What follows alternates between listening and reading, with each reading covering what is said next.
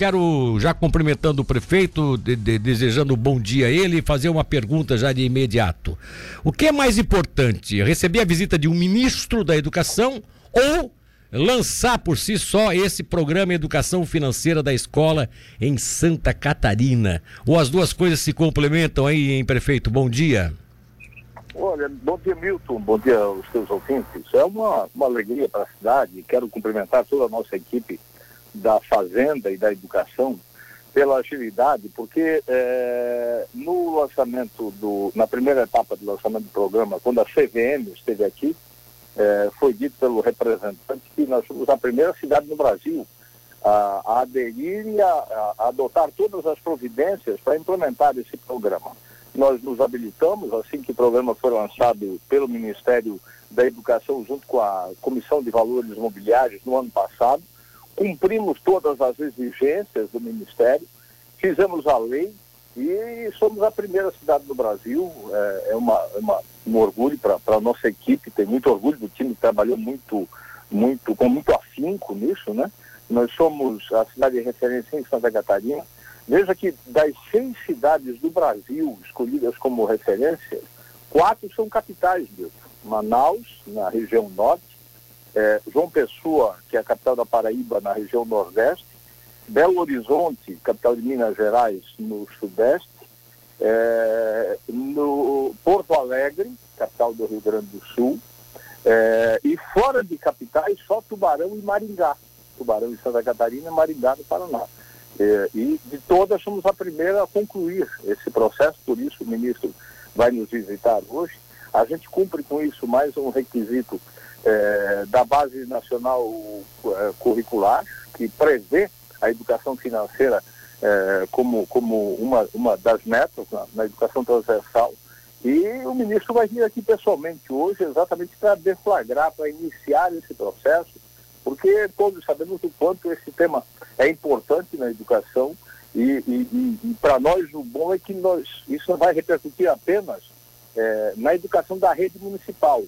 Esse programa vai, vai contemplar a formação e a capacitação de professores de todas as redes, né, municipal, estadual, particular, tendo em Santa Catarina Tubarão como referência. Isso é um, é um orgulho para a nossa cidade e estou muito feliz com esse momento que a gente vai celebrar daqui a pouco mais. Ou seja, prefeito, é, não só Tubarão só, não só ganha esse, esse programa para que seus, é, seus profissionais e também seus, seus estudantes possam se qualificar melhor nessa área, mas a cidade também acaba é, sendo a premiada para receber aqui toda, toda a equipe do Ministério, em virtude exatamente de ter sido célere no processo e, ou seja, está dando um exemplo é, ao lançar é, primeiramente em todo o Brasil esse programa?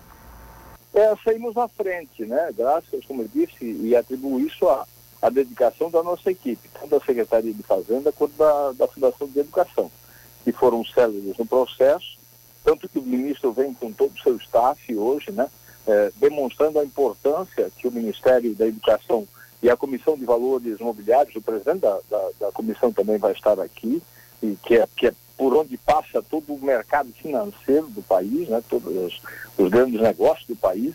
Eu acho que isso nos coloca numa posição de destaque, inclusive na presença do superintendente aqui, a gente já tratou da, da participação mais efetiva da CVM é, no nosso centro de inovação, então uma coisa já vai engatando na outra e a gente já vai abrindo outras fronteiras, outras, outras portas de possibilidades para a nossa cidade, né?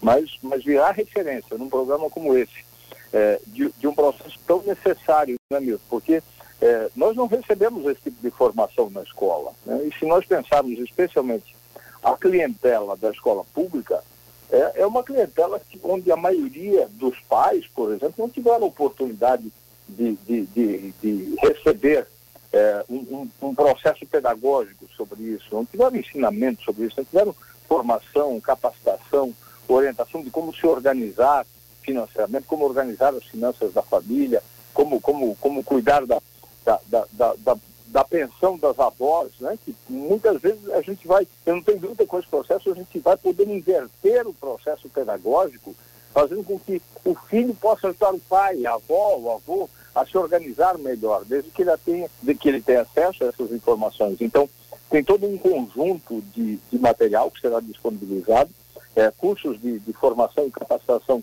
de professores gratuitamente, para que eles possam levar melhor, é, de forma mais que o aluno possa compreender melhor esse, esses ensinamentos e aplicar na sua vida prática.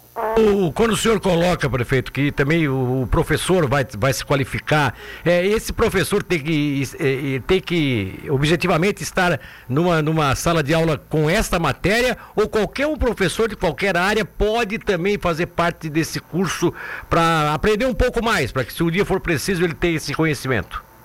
Não, como, como prevê a BNCC, esse é mais um conteúdo de, de transversal, né? É daquele que você, é daqueles conteúdos que você não aplica especificamente numa, numa matéria. Você, você inclui ele nas, nas, nos diversos conteúdos, né? Porque a educação financeira faz parte do, do dia a dia da, da, da sua vida, né? Você precisa saber se organizar uh, no, no, no, dia a dia, cuidar das suas contas, organizar o seu, o seu orçamento. Então, de forma transversal, e, e essa capacitação que os professores vão ter, eles vão aplicar isso nas, nas diversas áreas do, do conhecimento. Ou seja, não serão só os professores de matemática que estarão preparados para isso, né? Não, o, o processo vai ser aberto para os professores que quiserem buscar esse, esse conhecimento e essa capacitação para poder replicar isso para os seus alunos. Uma, só uma curiosidade, o Milton Ribeiro, o ministro, chega aqui com todo o staff.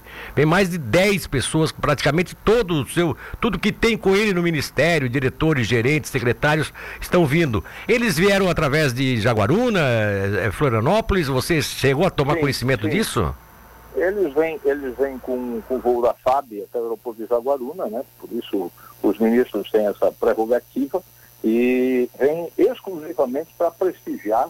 Né? Isso para nós é extremamente importante, demonstra o quanto o Ministério e, e a Comissão de Valores, Econô eh, de Valores Mobiliários reconhece o esforço que Tubarão tem e a disposição da nossa cidade de poder implementar esse programa e poder ser referência para o estado de Santa Catarina.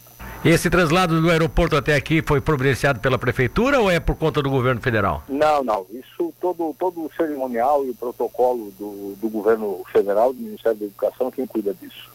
Ok, isso eu não queria fugir do assunto, até porque você se dedicou a, a se, se, se, dedicou a dar essa entrevista para falar sobre isso, mas eu sou obrigado a perguntar. Você falou ainda há pouco aí no centro de inovação. Qual é o encaminhamento? Eh, como é que está aquele, aquele, aquela situação daquele prédio? Vai, vai funcionar mesmo? Quando poderá ser?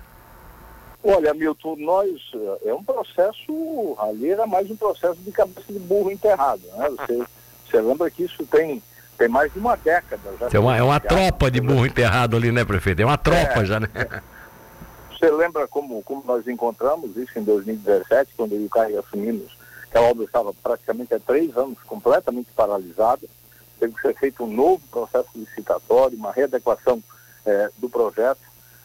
mas agora, finalmente, o projeto ele começou muito torto, sabe, Milton? O modelo, foi feito um modelo padrão, para os 13 centros no estado, um modelo que foi importado, que não deu, que não deu certo, teve que ser adaptado, enfim, tem uma série de problemas. Quando o processo nasce torto, aí para você endireitar ele é, leva tempo.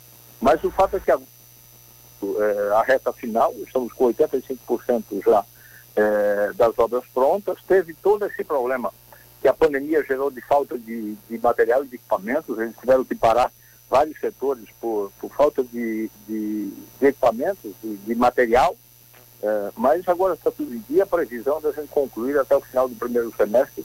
É, o parque dos móveis já estão, já estão prontos para serem instalados, outra parte, a, a empresa vencedora da licitação está acelerando o processo, porque quer entregar, quer, quer desocupar as suas oficinas, então eu imagino que até o final do primeiro semestre a gente vença tudo isso, possa entregar mas não está inaugurar uma obra física, como eu tenho dito.